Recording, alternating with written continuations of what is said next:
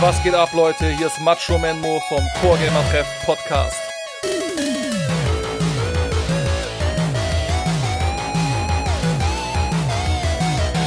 Wir treffen uns hier regelmäßig im Core Gamer Treff in Mönchengladbach, um eine geile Zeit miteinander zu verbringen.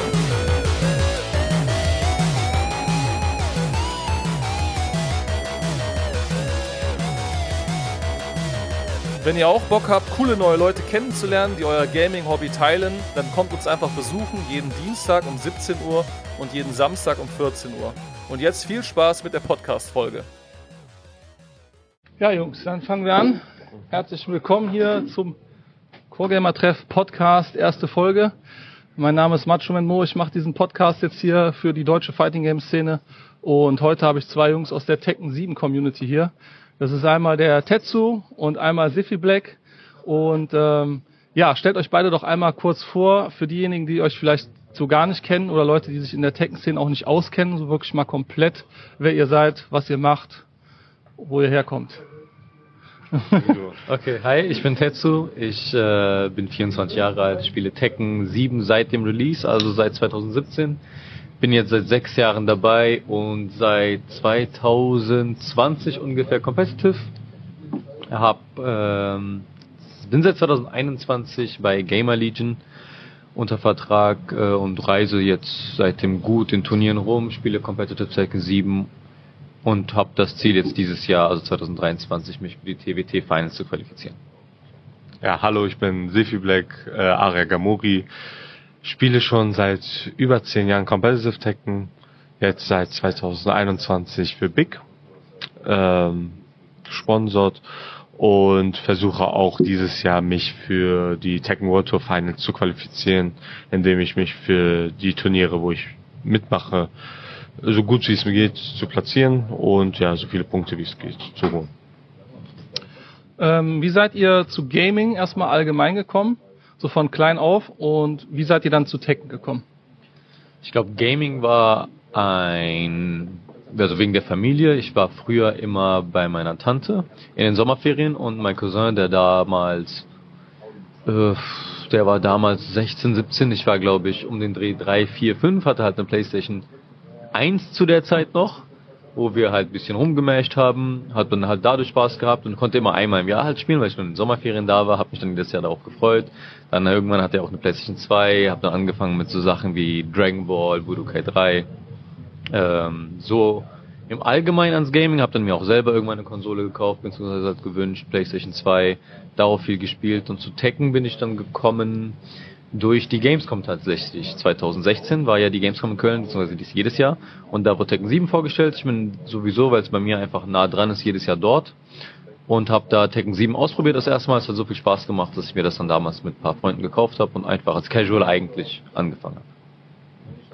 Ja, ich spiele schon seitdem ich denken kann. Also ich glaube, mit vier Jahren habe ich so angefangen, so mich zu erinnern, dass ich so Sonic spiele, auf der Sega war es noch hm. und überhaupt nicht so Fighting Games und habe alles Mögliche gespielt, was Spaß gemacht hat. So unter anderem Sonic, ähm, Super Mario ähm, auf der Nintendo 64 und ja, hatte seitdem ich denken kann immer eine Konsole gehabt und dann ähm, mit 13 hatte ich einen guten Freund gehabt, der mir vorgeschlagen hat, ja komm, kauf mal Tekken. So, ne, dann können wir das immer zu zweit spielen. Und ich habe immer gerne zu zweit Videospiele gespielt. Da gab es ja noch kein Online zu der Zeit.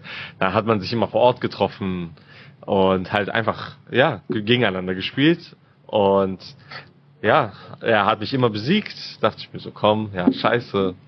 So, ich, den will ich mal besiegen und dann hat sich so eine Rivalität entwickelt und Tekken halt auch so ein bisschen ernster zu spielen mit Kombos und so. Und ja, seitdem spiele ich halt auch viel mehr Tekken als andere Spiele. Okay. Ähm, was denkt ihr, macht die Fighting Game Community so besonders in Bezug auf kompetitive Community verglichen mit anderen Genres, die so kompetitiv gespielt werden?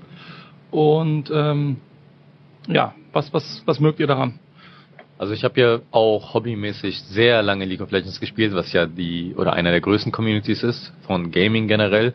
Und muss halt sagen, im Vergleich zur FGC merkt man halt den Unterschied der Größe, was aber ein Vorteil bei einem kompetitiven Spiel sein kann, weil dadurch, dass die Community viel kleiner ist in Tekken, ist es viel familiärer, man kann einfacher, sage ich mal, an äh, die Pro-Spieler rankommen und einfach halt trainieren, die Möglichkeit haben, sie zu kontaktieren und kommunizieren und äh, bekommt halt direkter die Möglichkeit, äh, von der Quelle, sage ich mal, Tipps zu bekommen, wie man besser wird, wie man besser spielen kann.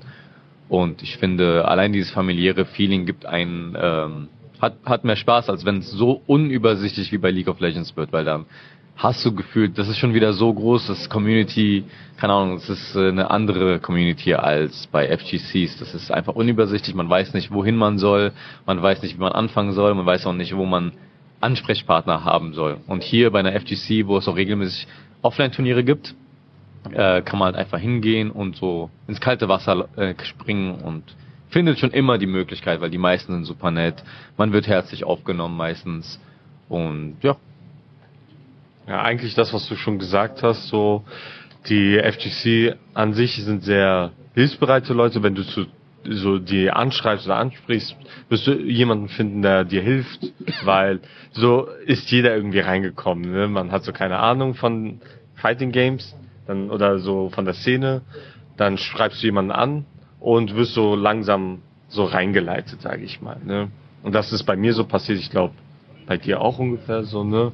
Und die meisten, die ich kenne, so mh, hm, ja, brauchen ein bisschen Zeit, um so reinzukommen, aber wenn die sich wohlfühlen, dann kommen sie wieder so auf Local Sessions und spielen auch generell das Spiel dann eher, weil ja, so wenn du so geführt wirst oder so ja, so ein Tutor oder so, sage ich mal, Personen hast, die das besser können und dir so zeigen, wie das geht, dann ist es viel einfacher, das Spiel zu verstehen und macht auch mehr Spaß, als wenn man es alleine spielt, weil alleine machen so Fighting Games nicht so viel Spaß. so ja, von der Erfahrung, ja, ne? Da braucht man so eine Person, so, mit der man konkurrieren kann, mit der man so reden kann. Also deswegen äh, chattet man ja auch gerne mit so Personen, mit denen man so spielt, so in Fighting Games. Also habe ich das gemacht zur Tekken 6 Zeit online. Und ja, dann ja, fühlt man sich auch wohler, trifft man sich auch eventuell privat, zum Beispiel so äh, Akil oder Tetsu ist halt auch so eine Person, mit der ich mich auch privat so gern was unternehmen. Ne? Und dann kann halt auch so eine, sage ich mal, Freundschaft entstehen. Durch so Fighting Games. Ich glaube, bei anderen äh, Competitive Games ist das auch möglich, aber ähm, ja, je kleiner die ist, umso einfacher kann man so einsteigen. Genau. Ja, äh, ist auch ein guter Übergang, weil wir sind heute auch hier im Core Gamer Treff und machen gleich ein Tekken 7 Turnier. Für die Tekken äh, 7 World Tour dieses Jahr äh, wird es Dojo-Punkte geben gleich, äh, genau. Und hier kommen gleich auch jede Menge Leute noch rein und äh, werden sich wahrscheinlich wundern, dass wir jetzt gerade hier live einen Podcast machen. Ich hoffe, die stören uns dann auch nicht. äh, aber ja, so läuft das in der Fighting Game Szene. Man geht einfach irgendwie zu Locals und trifft hier so Pro-Spieler wie euch beide, die dann mit einem quatschen und äh, zusammen kann man einfach zocken. Das finde ich auch so cool an der an der äh, ganzen Fighting Game Szene. Ähm, was denkt ihr so, ihr habt es ja schon kurz angesprochen, welchen Stellenwert haben Offline-Turniere in der Fighting Game-Szene? Weil das ja was ist, was es, glaube ich, so in, in League of Legends, korrigier mich, wenn ich da falsch liege, aber das gibt es, glaube ich, so nicht, wie es das in der Fighting Game-Szene gibt. Und ähm, glaubt ihr, dass das in der Zukunft auch noch Bestand hat? Weil es sieht ja so ein bisschen so aus mit immer besser werdendem Netcode, dass die Spieler auch online genauso gut spielbar sind wie offline. Da fragen sich natürlich viele Leute, warum soll ich überhaupt noch irgendwo hingehen dann? Mhm. Ja, also ähm, die bei League of Legends gibt es halt sowas eher nicht. Es ist ja ein Teamspiel, es läuft eh über Server und es gibt nicht so oft dieses offene Turniere. Man muss sich schon meistens qualifizieren, man hat irgendwie online schon Qualifier gespielt und wird dann eingeladen oder man weiß schon vorher, welche Teams es gibt und die meisten Leute sind ja dann Zuschauer. Also ich finde Stellenwert von den Offline-Turnieren schon sehr hoch, weil ähm, nicht nur das Turnier im Vordergrund steht, sondern ein Turnier ist ja an sich auch ein ganzes Event. Man hat zwei Tage voller Zocken Und die Leute, die dann daran teilnehmen, sollten sie halt mal rausfliegen, ist das Turnier vorbei, heißt es ja nicht, dass sie gleich nach Hause müssen, sondern sie haben die ganzen zwei Tage, wo sie dann mit Leuten aus aller Welt, die dann auch zum Turnier einfach angereist sind, die Möglichkeit haben, offline zu spielen. Und das macht alles ein bisschen persönlicher und das macht auch das Lernen viel einfacher. Denn wenn man online spielt, egal wie gut der Netcode ist, sagen wir, du bist in einem Ranked Match, Quick Match oder so, dann spielst du dein Spiel und dann ist der Gegner einfach weg ist man dann offline, dann spielt man, man hat Herausforderungen, man verliert und dann kannst du aber auch daneben dann direkt fragen, was soll ich besser machen oder äh, wo waren meine Fehler. Man kann sich gegenseitig austauschen. Dieser Austausch finde ich halt sehr wichtig. Hm. Ja, dieser Austausch offline ist halt viel persönlicher, als wenn man online ist. Man hört ja nur eine Stimme online und offline siehst du die Person und man verhält sich auch einfach anders online und zu offline. So, ne? Dann, man ist viel mh, hm, ja, schwierig zu sagen, ob man authentischer ist oder nicht, weil manche haben, nehmen kein Blatt vom Mund online, ne? offline äh, sind die da ein bisschen zurückhaltender, aber an sich sind alle schon nett.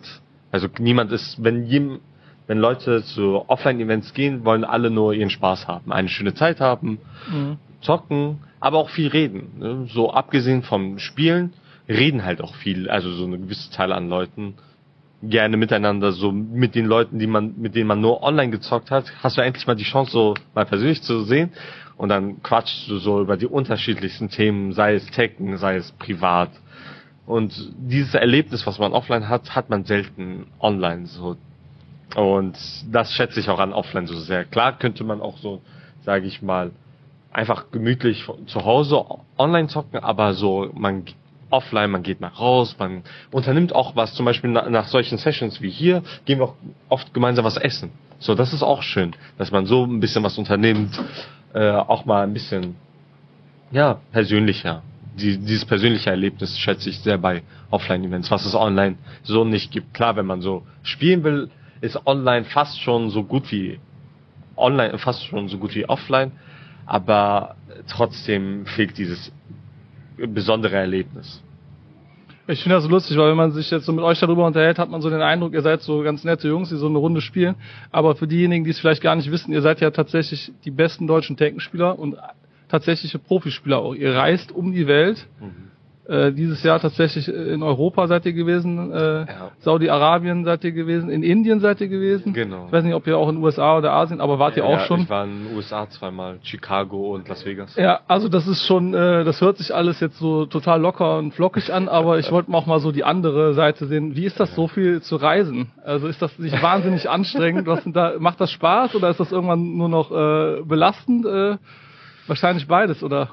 Es ist beides auf jeden Fall. Also es ist schon anstrengend, aber es ist auch was Besonderes, also beziehungsweise so eine einzigartige Möglichkeit, so unterschiedliche Länder zu besuchen, zum Beispiel Indien.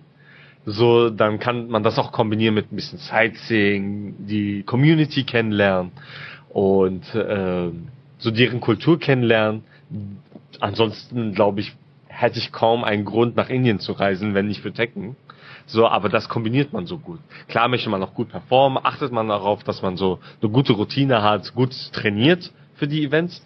Aber allein, dass man so unterschiedliche Erlebten, also so unterschiedliches erlebt im Land, ist schon sehr, sehr cool und wie war denn dann die indische Community so, wenn ich da mal einsteigen darf? Die war cool drauf. Ich habe noch nie was von denen gesehen, in keinem so, Fighting Game bisher. So, ja. Also es war auf jeden Fall was Einzigartiges, weil ähm, wie es dazu auch gekommen ist, ähm, der TO, also der Organizer von dem Turnier, hat wohl, bevor das Turnier stattfand, so eine Umfrage in deren Community gemacht, welche Spieler, welche internationale Spieler sie gerne sehen würden in ihrem Turnier. Weil normalerweise ist auch Indien nicht so der Hotspot für Tekken, da kommen nicht so oft internationale Spieler hin. Nur dieses Jahr wurde es halt gut ermöglicht, da es ein TWT Master Event ist und Master Event das höchste Tier ist von der Tekken World Tour, dass es einfach am meisten Punkte gibt. Und überraschenderweise kamen wir beide dann am Top raus, also dass, dass äh, sie uns gerne sehen wollten. Und ich muss sagen, das hat man dann auch super gemerkt. Also die Community war super herzlich zu uns, sehr gastfreundlich, hat uns hat einfach nur sich darum gekümmert, dass es uns gut geht. Natürlich wollten sie auch super gerne mit uns spielen, haben wir dann auch gerne zurückgegeben. Und ähm, ja, eigentlich wirklich fast nichts Negatives. Einfach eine sehr gastfreundliche Kultur, sehr gastfreundliche Menschen, haben, haben um uns gesehen, wollten uns auch immer Essen, Trinken ausgeben, alles Mögliche. Also hat schon auf jeden Fall Spaß gemacht. Ja, cool. Ähm, mit der Tekken World Tour gab es ja jetzt dieses Jahr einen sehr signifikanten Wandel. Ich glaube, wir waren auch alle drei sogar auf der äh, auf den Finals in Amsterdam gleichzeitig, als Harada dann auf die Bühne kam, der Producer von Tekken, ähm, beziehungsweise ich glaube, er ist jetzt irgendwie Chief irgendwas auf Tekken. Mhm. Und ähm, ja, die signifikante Änderung war dann halt, dass die Tekken World Tour dieses Jahr 2023 exklusiv offline only stand auf der auf der Slide drauf yeah. stattfinden würde. Und das fand ich äh, einerseits cool, aber andererseits auch äh, eine krasse Maßnahme weil vorher war es ja so, dass die Tekken World Tour fast äh, zu größten Teilen online stattfand, was wiederum ein Resultat war, weil wir eben die Corona-Pandemie hatten. Ne? Und ähm, dass Harada sich oder das Tekken Project sich dann da so für entschieden hat, die Tekken World Tour komplett offline dieses Jahr zu machen, fand ich sehr drastisch, aber auch interessant. Vor allen Dingen mit Hinblick darauf, dass wir in der Capcom Pro Tour im Moment, also ich bin ja eher Street Fighter Spieler, ähm, die Situation haben, dass wir nur drei Offline-Spots haben. Also wir sind quasi da, wo ihr mit der TWT 2022 wart. Es wird ganz viel online stattfinden und ganz, ganz wenig offline tatsächlich. Und ähm, wie ist da eure Sicht drauf? War das jetzt, also die Tekken World Tour 2023 ist jetzt im November wahrscheinlich vorbei.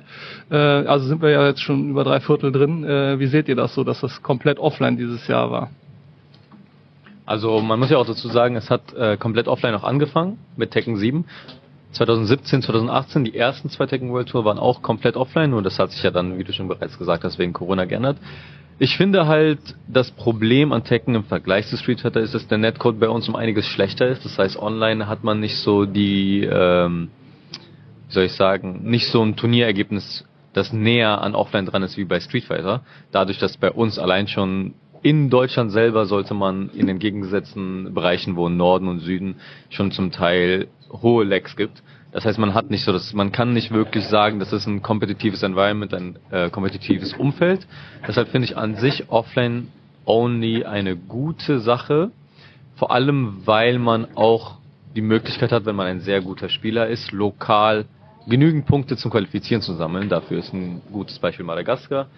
Äh, sind halt sehr außerhalb, natürlich. Es ist für sie nicht so einfach zu reisen, aber weil Madagaskar eine riesen Community hat, allein über 100 Spieler und die regelmäßig zu Turnieren gehen, hat der beste madagaskanische Spieler auch die Möglichkeit, sich in die Finals zu qualifizieren, nur dadurch. Das heißt, ähm, nur offline kann man schon so machen. Man muss das System sehr hart überdenken, dass es die Möglichkeit gibt, dass nicht nur gesponserte Spieler davon profitieren, sondern auch einer, der, sagen wir, nur in Europa bleiben will, wenn er gut genug ist, die Möglichkeit hat, in die Finals zu kommen. Ja, weil mm, so online ergibt auch ja gibt die Möglichkeit halt auch für Spieler, die sage ich mal, nicht gesponsert sind, so eine Möglichkeit zu haben, dass sie sich qualifizieren. War das ein gutes Ding? Also was letztes Jahr so, ähm, wie letztes Jahr TWT war?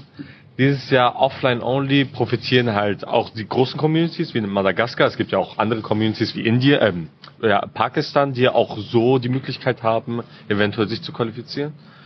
Aber ähm, so eine Mischung von beiden wäre vielleicht auch nicht schlecht gewesen. Nicht so jetzt dominant, dass nur jetzt drei Offline-Events stattfinden, sondern vielleicht so mehrere, also dass die offline überwiegt, aber dass man eventuell zwei, drei Online-Events hätte, wäre auch nicht schlecht für gewisse Regionen, um Punkte zu sammeln, um eventuell halt auch so, sage ich mal, die Spieler anzuregen, auch offline zu spielen oder so ja, so eine Chance haben, Punkte zu holen. Wäre auch nicht schlecht gewesen.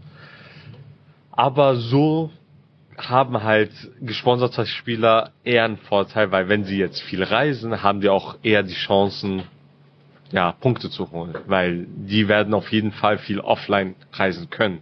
So, das haben vielleicht so die normalen Spieler eventuell nicht so.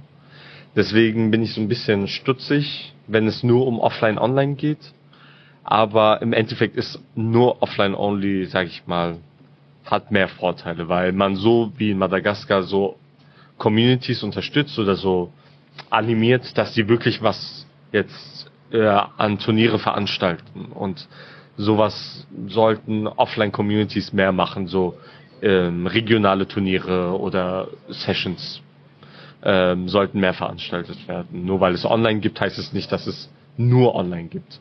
So, man sollte so eine gesunde Balance aus beiden haben. Vor allem, was ich auch gut finde jetzt bei Tekken World Tour ist, dass Namco sich das ja gut ausdenkt und die Turnieraustragungsorte auch quer über die Welt verteilt. was halt den Vorteil hat, wenn man die Topspieler, äh, wenn die Topspieler Punkte sammeln wollen, wie sei es ein Nie, sei es ein Arslan Esch oder so, muss er ja auch zu diesen Turnieren reisen. Das heißt, keine Ahnung, sein Beispiel ähm, Puerto Rico. Die puerto-ricanische Community wird jetzt nicht die Möglichkeit haben, oder jeder einzelne Spieler davon wird nicht die Möglichkeit haben, in seiner Tekken-Karriere mal nach Korea zu reisen, um mit Nie spielen zu können oder nach Pakistan zu reisen, um mit Arsenal spielen zu können. Aber dadurch, dass jetzt dort ein Turnier stattfindet und genau Nie und keine Ahnung Chanel, Infeste, die ganzen Topspieler auf der Welt Punkte brauchen, werden die dorthin reisen und ermöglichen halt dadurch der Community dort mit den Topspielern mal spielen zu dürfen. Ja. Ähm, was denkt ihr so grundsätzlich, kommt's bei, worauf kommt es bei kompetitiven Fighting Games an? Kann wirklich jeder irgendwie an der Spitze mitspielen, wenn der, wenn er genug äh, Zeit da reinpumpt? Oder spielt da Talent eine gewisse Rolle oder die Art und Weise, wie man da herangeht? Also lernen. Man muss schon methodisch an die Sache rangehen, aber am Anfang ist es wichtig, viel Spaß zu haben. Weil wenn du Spaß hast, wirst du, sag ich mal, ist man länger gebannt, auch die harten Techniken so zu erlernen. Also Tetsu ist ein sehr gutes Beispiel, weil er hat mit Tekken 7 angefangen, so, was schon sehr früh, also so wenig Zeit ist im Vergleich zu anderen Kompet äh. Und äh, du spielst wie lange schon? Fünf Jahre, vier Jahre Competitive? Ach, Competitive seit dann drei Jahren. Drei Jahren. 20. Und schon, äh, wo du überall alles warst, ist schon sehr, sehr erstaunlich so. Weil du hast ja, wie hast du, erzähl bei dir am besten, du kannst das, du kannst äh, darüber am besten erzählen, weil du in wenig, in kurzer Zeit sehr genau. viel erreicht hast. Also das Wichtigste ist natürlich ist der Spaßfaktor, wie ich am Anfang schon gesagt habe. Ähm, wir waren eine Freundesgruppe von drei Leuten, wir haben uns das Spiel gekauft. Und wenn man schon von Anfang an wirklich jemanden hat, der genauso wenig kann wie einer selber, hat man die Rivalität. Irgendwo braucht man das, damit man jemanden hat, der einen pusht. Wir hatten Spaß, wollten halt zusammen einfach besser werden. Ähm, so hat es halt angefangen, man spielt, man spielt, man spielt, man wird irgendwie auch erstmal am Anfang natürlich äh, die Erfolge, gerade wenn man gar nichts kann, sehr enorm groß. Man lernt seine erste Attacke, man lernt seine erste Kombo und es gibt immer so ein, so ein Erfolgsgefühl. Und man muss versuchen, dieses Erfolgsgefühl immer aufrechtzuerhalten. Irgendwann wird man dann besser, natürlich gibt es dann immer weniger Erfolge, aber man muss äh, diesen Ansporn finden, man muss einfach Motivation finden, irgendwas, was einen motiviert und dann am Ball bleiben. Irgendwann dann jetzt bei Fighting Games, speziell finde ich, muss man dann halt, oder das heißt muss, man, um wenn man besser werden will, ist es gut, mal auf ein Turnier zu gehen. So hat es dann bei mir auch angefangen. Ähm, 2018 war ich dann auf meinem ersten Turnier, das war in Krefeld Demme Germany. Und dann gibt's so den ersten Reality-Check. Weil man denkt, man ist gut, man spielt mit den Freunden, man hat die Freunde besiegt und äh, man denkt sich, man ist der Beste der Welt. Aber ja, dann sieht man, was wirklich Leute drauf haben und dann finde ich, ab da gibt es so eine gewisse Spaltung, was für ein Typ man ist. Die einen natürlich sehen, wie viel besser andere sein können und sind demotiviert. Und dann gibt es genau die andere Art von Menschen, die sehen, wie viel besser andere sind und wollen diese dann schlagen. Und ich finde, das muss man erstmal haben, um in Fighting Games gut zu werden, weil es ist ein langer Weg, es ist ein harter Weg, aber es zahlt sich dann im Endeffekt auch aus. Man darf nicht demotiviert werden, man muss halt sehen, wo andere stehen und versuchen hinterherzukommen, anstatt dadurch demotiviert zu werden. Dann habe ich dann noch irgendwann ähm, ein Jahr später Sifi kennengelernt. Ähm, wir wohnen halt zufällig relativ nah beieinander und er hat mir halt viel beigebracht. Ne? Es hat 2019 damals angefangen, wo ich zu null kassiert habe. Ich habe Klatsche hinter Klatsche kassiert. Ich war jede Woche da, bin hingegangen, hab verloren. Man geht nach Hause, man denkt nach, was ist passiert. Man übt zu Hause nochmal, was ist passiert, guckt sich das an und irgendwann, wenn man wirklich am Ball bleibt, dann kommen die Ergebnisse von selber, finde ich. Man muss nur wirklich daran arbeiten, nicht demotiviert zu werden. Und ich denke, wenn man das schafft zu überwinden, dann kann es auch jeder schaffen, ein Pro zu werden. Also Motivation ist das Allerwichtigste. Sehr die meisten, die es eben nicht schaffen, verlieren irgendwann die Motivation, ja. wollen dann halt auch nicht mehr besser werden, weil die Motivation einfach nicht mehr da ist. Ne? Ja, weil die Niederlagen erleiden und dann denken, sich denken, ja, ich schaffe es eh nicht oder es ist zu anstrengend, mhm. jetzt diese Person zu besiegen. Aber da muss man, sage ich mal, auf den sauren Apfel beißen und manchmal so ja üben oder ja analysieren, warum man was man warum man verloren hat. So, und schauen nach, äh, nach einer Lösung schauen und gucken, ja. wie man besser wird. Weil dann macht man auch wirklich Fortschritte. Ähm, okay. Wie findet ihr das so grundsätzlich, dass Fighting Games als Genre so zusammengewachsen sind, so dass wir Turniere haben und die meisten großen Turniere, wo halt mehrere große Fighting Games oder auch kleinere parallel stattfinden können über mehrere Tage. Findet ihr, das ist was Gutes oder glaubt ihr, das kann in, irgendwann keine Zukunft mehr haben, weil eins der Spiele vielleicht so viel größer wird als das andere? Ähm, wie steht ihr dazu? Weil das ist ja auch eigentlich untypisch für andere Spiele, die im kompetitiven Umfeld gespielt Ja, werden. Das stimmt, aber die anderen Competitive-Spiele sind größer als Fighting Games. Weil Fighting Games kleiner sind, müssen sie, also sollten sie sich gegenseitig supporten, um halt was Großes zu werden. Man teilt ja auch gewisse ähm, Eigenschaften in Fighting Games, sag ich mal. Fighting Games funktionieren ja nicht ungefähr gleich, aber das Prinzip ist ja identisch. Und deswegen denke ich, kann man schon oder können unterschiedliche Fighting Games, zum Beispiel wie bei Evo oder Combo Breaker, so wo viele Fighting Games gespielt werden, so also so Events stattfinden, weil irgendwie versteht man sich ja gut, so die Street Fighter Spieler und die Tekken Spieler, so sage ich mal, auch wenn man jetzt nicht viel miteinander so direkt zu tun hat, man ver versteht sich ja trotzdem und man kann trotzdem so harmonieren in dem Sinne. Und ja, größer werden ist wichtig für so eine Szene wie wir, weil wir nicht groß sind. Und ja, hoffentlich wird es ja auch irgendwie mehr so. Ja, eigentlich nichts mehr dazu beizutragen. Ich finde, ähm, bei dem Vergleich zu den anderen Communities, die halt viel kleiner sind, finde ich, dass es eine, eigentlich eine gute Sache ist, vor allem in Sachen von ähm, Kosten, weil natürlich ein Turnier auf die Beine zu stellen, ist nicht wirklich günstig. Hat man aber jetzt, sagen wir, vier, fünf verschiedene Turniere auf einen Platz, kann man sich auch darum kümmern, weil man hat äh, die Teilnehmerzahl erhöht, mal eine größere Venue oder einen cooleren Ort zu, zu organisieren, den man sonst mit nur einem Spiel nicht kriegen würde.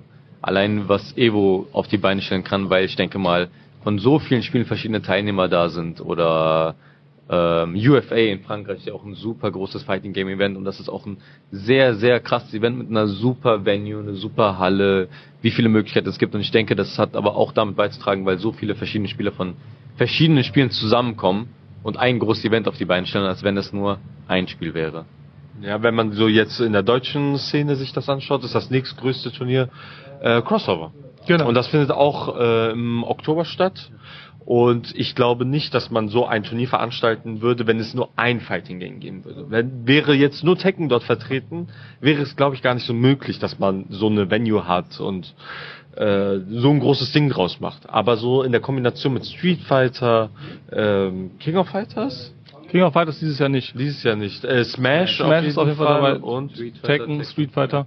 Und Ja. es gibt zwei Side also King of Fighters wird ein Side-Event sein, sein, und ja. Blaze Blue wird ein Side-Event sein. Ja, allein, dass es schon solche Side-Events gibt, ist auch gut für so, solche Communities, dass die dann Ja. auch die Möglichkeit haben, offline zu spielen, weil sonst sieht man sie kaum. Ne? Und Genau. sowas äh, pusht halt auch auf jeden Fall so die Szene, in, vor allem in Deutschland. Also aus meiner Sicht als äh, Organisator, ich bin ja auch Teil von dem Crossover-Team, habt ihr das auch genau richtig beschrieben. So sehen wir es äh, aus der TO-Sicht auch. Wir können uns so eine coole Halle, wie wir sie jetzt haben, ich hoffe, sie wird euch allen auch gut gefallen, tatsächlich nur leisten, weil es halt äh, möglich äh, gemacht wird, weil eben mehrere Communities zusammenkommen. Eine Community alleine wäre gar nicht groß genug. Ja, leider sind Fighting Games noch nicht so groß, dass man sagt, okay, für äh, ein Fighting Game mieten wir jetzt eine große Halle. Das ist, Ja. geht einfach leider noch nicht.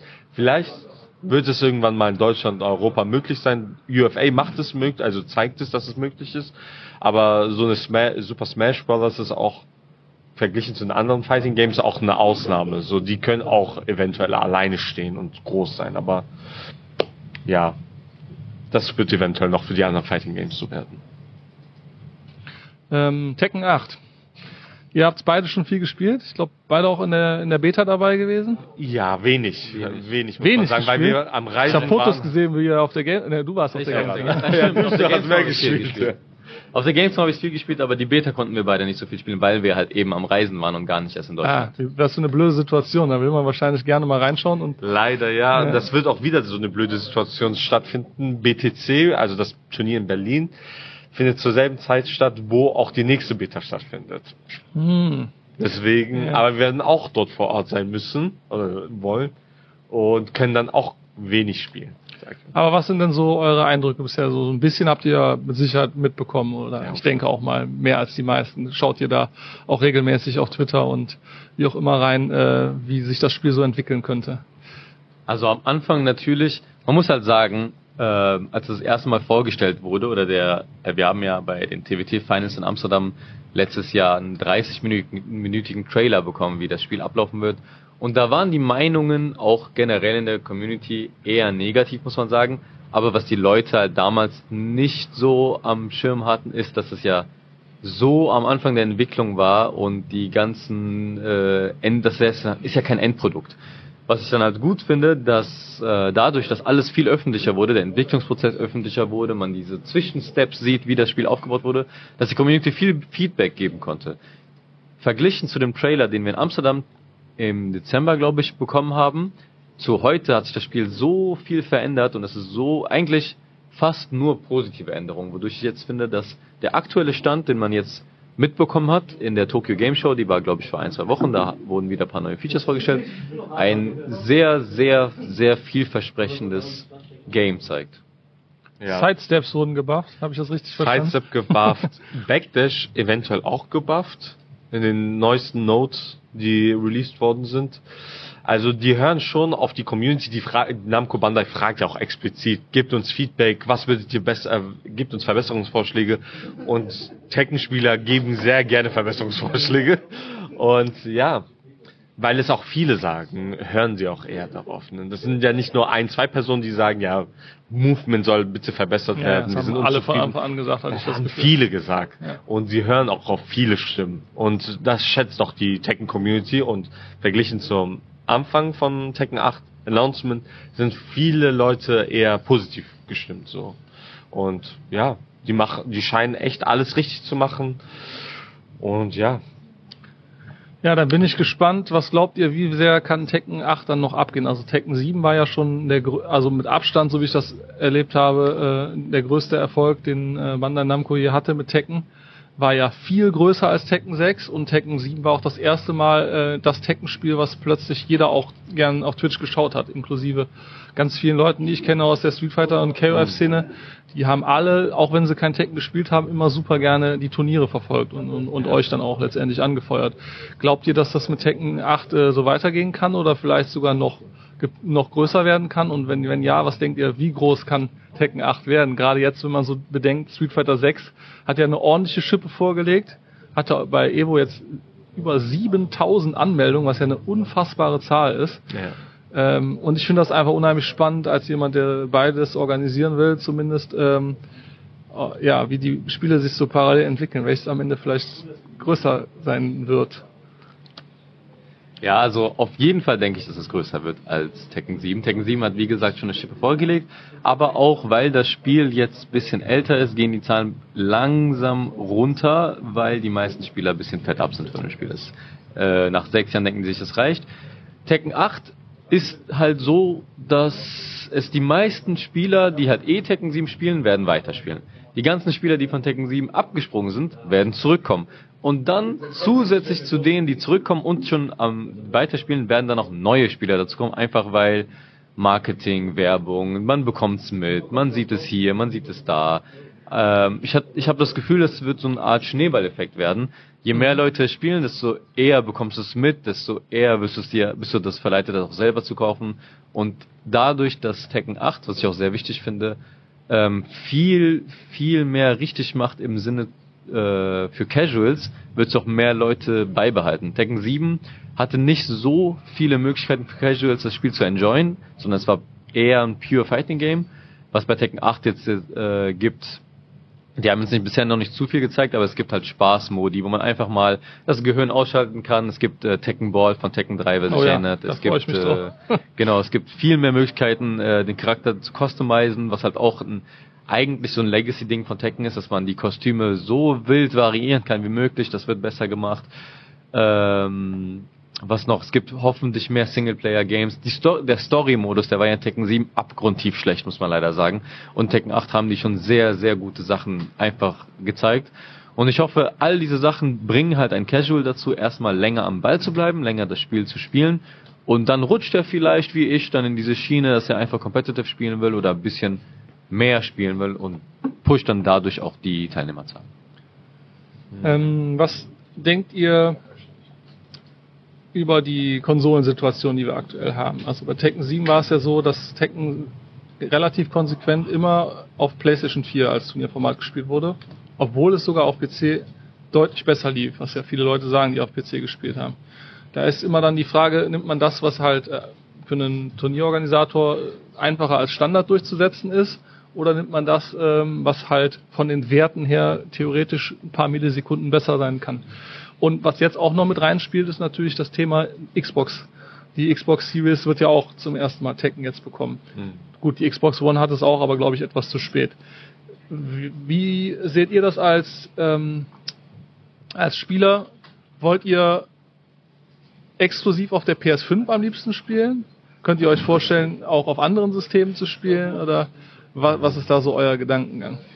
Also wenn man jetzt die jetzige Situation mit Tekken 7 anschaut, wird spielen die meisten, also es wird ja auf der PlayStation 4 in Turnieren gespielt, aber die meisten Competitive-Spieler spielen auf der auf dem PC, also auf Steam Online, ja. online, weil mh, auf PlayStation Online ist es ist die Verbindung viel zu schlecht verglichen zu PC Online und das tun sich Tekken-Spieler sehr ungern an.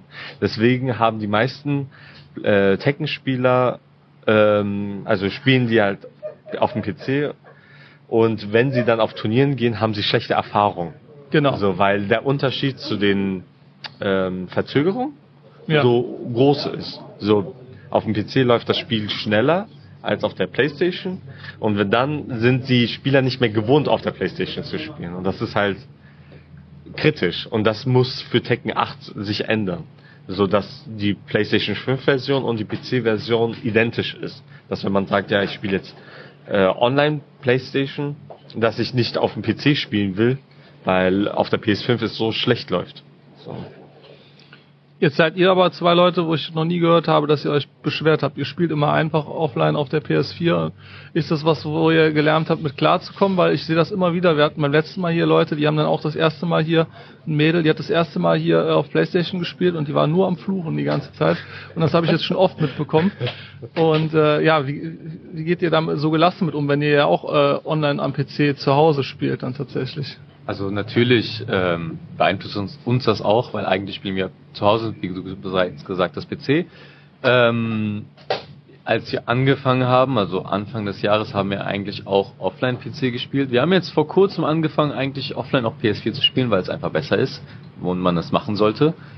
Aber ähm, ich meine, im Endeffekt bringt Beschweren nichts, weil es unsere eigene Schuld wäre. Wenn wir dann auf ein Turnier gehen und uns beschweren würden wegen PS4, dann ist es im Endeffekt unsere Schuld, dass wir vorher nicht PS4 gespielt haben, denn PS4 ist die Turnierplattform und das ist keine Überraschung. Das heißt, da sollte man nicht mit dem Finger auf sich selber zeigen, äh, sondern man, man weiß, man weiß es halt im Vorhinein. Was halt noch dazu kommt, ist, dass wir, sage ich mal, nicht so Execution-heavy Charaktere spielen, dass es uns nicht so sehr beeinflusst wie, keine Ahnung, ein Mishima-Spieler oder anderes. Und dass wir, bevor ein Turnier startet, also an dem jeweiligen Tag, man weiß ja auch meistens vorher, wann der eigene Pool startet, sagen wir, keine Ahnung, 12 Uhr, dann kann man auch mal ein, zwei Stunden vorher bereits an der Venue sein und vor Ort Mhm. sich aufwärmen auf der Playstation, sodass man schon mal so sich an das Timing gewöhnt. Man sollte nicht ins kalte Wasser springen, sondern schon mal an die Playstation gewöhnen und sich einfach so gut es geht vorbereiten. Ja, als Competitive-Spieler so musst du dich trotzdem, du weißt ja, wie ein Turnier abläuft, wie die, wer deine Gegner sein werden, auf welcher Plattform es gespielt wird und wir bereiten uns schon mental darauf vor, dass wir sagen, okay, wir müssen jetzt PlayStation 4 spielen und dann sind wir dann einigermaßen gut vorbereitet auf die Stations, die es in Turnieren oder an anderen Locations gibt. So, so das ist dann eher so mentales Training. Aber nicht jeder ist so. So auch manche Competitive-Spieler beschweren sich dann, Stream-Setup ist auch wieder anders als eine, äh, sage ich mal, normale Station. Und aber wenn man das schon weiß und so sich mental darauf vorbereitet, dann dann kann man nicht so, dann ist man abgehärtet. Sagen wir. Also würdet ihr dann auch sagen, ähm, dass der ist einen Standard zu haben, der immer möglichst gleich ist, wichtiger ist, als der m- Ja. möglichst geringsten Input-Lag immer zu haben? Ja, auf jeden Fall. Ein, weil PlayStation, auf der PlayStation 4 läuft Tekken 7 konstant gut. Mhm. Auf dem PC kann es mal zu irgendwelchen Störungen kommen wie äh, Screen Tearing und äh, Das hatte Arsene Stuttering. Ash jetzt auch die Tage Probleme Ja, mit gehabt. Er war, genau. hat in einem Turnier, in einem PC-Turnier gespielt und es lief wohl gut, aber er hatte Screen Tearing und das kam er dann Genau. nicht klar mit irgendwie. Es gab, es gab auch mal ein Turnier in Polen, das war ähm, 2022, glaube ich, und das wurde angekündigt auf PC. Und dann die meisten Spieler, oh, PC-Turnier, wie cool, wie cool. Weil an sich auch für TOs ist es schwer, ein Turnier exklusiv auf PC zu Ja. organisieren, einfach wegen Kosten. Dann war das mal da. Viele Spieler haben sich gefreut, viele Spieler haben sich angemeldet, alle waren da. Turnier war geplant, glaube ich, der eine Tag irgendwie in sechs Stunden durch zu sein. Was war? Das Turnier ging zehn Stunden lang, weil die PCs einfach Probleme gemacht haben. Hm. Der eine PC hat deinen Controller nicht gekannt, der andere PC ist einfach abgestürzt. Der eine hatte Festplatten, äh, Festplattenprobleme, der andere hatte Screen Tearing. Dann bei dem einen war wieder, wieder Bluetooth-Probleme. Das ist, das Ding ist einfach lieber etwas Konstantes und leicht Schlechteres als etwas sehr Gutes, was einfach ein Lucky Draw ist. Deswegen finde ich auch PS4 für Tekken 7 besser, weil man weiß, bei einer PS4 wird es einfach fast immer gleich laufen. Natürlich mit Ausnahme an Monitoren und so, aber dafür kann die PS4 nichts. Und PC ist so, natürlich ist es schneller, aber dann kannst du auch an deinem äh, Best of 3 mal eine Stunde sitzen, weil der eine Controller geht nicht und dann stürzt er ab und was Ja. weiß ich. Ja, Okay. Okay, und dann noch eine letzte Frage. Äh, Was war für euch so der geilste Moment in, in Tekken äh, 2023, also dieses Jahr bisher? Oder vielleicht ein oder mehrere Momente, die ihr teilen wollt? Ihr seid so viel dieses Jahr, glaube ich, durch die Gegend gereist wie, wie noch nie zuvor. Keiner von euch, glaube ich, ne? Aber ihr beide seid unheimlich viel gereist, durch euren Sponsor wahrscheinlich. Mhm. Dank unseren Sponsoren ist das so möglich, dass wir so viel reisen. Ansonsten hätten wir das gar nicht so Ja. machen können. Habt ihr aber bestimmt das ein paar coole Momente erlebt, oder? Boah, es sind viele. Ich muss überlegen. äh, Ich glaube, bei mir war es einfach, dass im Vergleich zu letztem Jahr ja, ähm, die Möglichkeit oder nochmal so ein Step-up passiert ist im Sinne von wirklich die bekannten Spieler schlagen zu können. Letztes Jahr denke ich, wäre es, hätte ich es nicht so geschafft. Aber was ich jetzt dieses Jahr bisher erreicht habe, ist zum Beispiel, ich habe äh, im LCQ bei den TMT Finals Bilal besiegt. Das ist der äh, 2019 LCQ Champion, äh, einer der besten Pakistaner zu der Zeit. Dann habe ich in London zum Beispiel geschafft, Chikurin zu besiegen, ehemaliger TWT Champion von 2019, was halt auch war, äh, eine große Leistung ist. Und dann in Indien äh, ist wahrscheinlich beste, der beste Moment halt, äh, den sogenannten God of Tekken nie besiegt zu haben im Turnier. Ach, das war in Indien. Ja. Das war in Indien, genau. Da äh, denke ich, war das einer der besten Erfolge von mir dieses Jahr. So von den Matches, die ich jetzt so hatte dieses Jahr, ist, gab es viele spannende Matches so gesehen oder so die, die mich wirklich an meine Grenzen gebracht haben. Aber wenn ich so an das, sage ich mal, Event, woran ich mich am liebsten erinnere und was am, wo ich eine richtig tolle Zeit hatte, war Gamersade in Saudi-Arabien. ja. So, da war ich mit Tetsu, mit HK Junior waren wir in einem Team. Das ist auch was Besonderes, dass überhaupt Turniere so ein Team-Event sind, äh, wo wir Deutschland vertreten haben. Das hat richtig viel Spaß gemacht, so für Deutschland zu repräsentieren, gegen andere Länder zu spielen. Auch wenn wir jetzt vielleicht so gesehen nicht so performt haben, wie wir es uns gewünscht haben, haben wir trotzdem noch das Beste draus gemacht, ein Side-Tournament noch gewonnen und ähm, ja, einfach eine coole Woche gehabt, coole Leute kennengelernt und viel gespielt, spielen können ähm, und ja, auch trotzdem äh, so starke gegen starke Spieler zu spielen dort, weil die besten Spieler der Welt dort auch waren, äh, war schon was ganz Cooles. Ja, cool. Dann danke ich euch vielmals für das Interview und ähm, dann hoffe ich, dass wir jetzt heute hier einen coolen Tag verbringen äh, und wünsche euch viel Glück gleich im Turnier. Ja, danke Cool, dir auch danke. Ja. für die, diesen Podcast hier. Ja, gerne, gerne. Also dann, macht's gut, Leute, ne?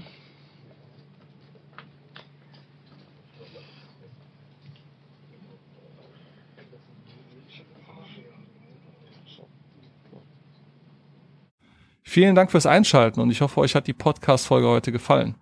Ich würde mich sehr freuen, wenn ihr uns auch in Zukunft hier mal im Chorgamer-Treff in Mönchengladbach besuchen kommt. Wir öffnen dienstags ab 17 Uhr mit offenem Programm, freitags ab 17 Uhr und samstags ab 14 Uhr. Das aktuelle Programm findet ihr immer auf unserer Homepage coregamertreff.de oder kommt gleich in unseren Discord unter discord.coregamertreff.de. Jeder ist hier willkommen. Einzige Voraussetzung ist, dass ihr mindestens 18 Jahre alt seid. Momentan finden außerdem jeden Freitag ab 17 Uhr die Super Smash Bros. Ultimate Weeklies statt, die von der Smash Community NRW eigenständig bei uns organisiert werden. Die Tekken 8 Community trifft sich bei uns jeden zweiten Samstag zum Biweekly Tekken 8 Turnier. Und die Street Fighter 6 Community einmal im Monat samstags zur Monthly Turnierserie Semi Offline. Darüber hinaus wird es in diesem Jahr noch eine ganze Menge weiteres Programm geben. Geplant sind etwa ein Mario Kart 8 Familientag, eine Mario Kart Double Dash LAN Party auf originalen GameCube-Systemen, ein Indie Games Event, eine Xbox System Link LAN Party, ein Shoot'em Up Community Event und eine Retro PC LAN Party und vieles mehr. Und wenn ihr auch Lust habt, äh, mit eurer Gaming Community bei uns im Core Gamer Treff Fuß zu fassen, dann sprecht mich einfach darauf an und mal schauen, was sich da machen lässt. Nochmal vielen Dank fürs Einschalten und ich hoffe, wir hören uns dann bald wieder. Bis dann.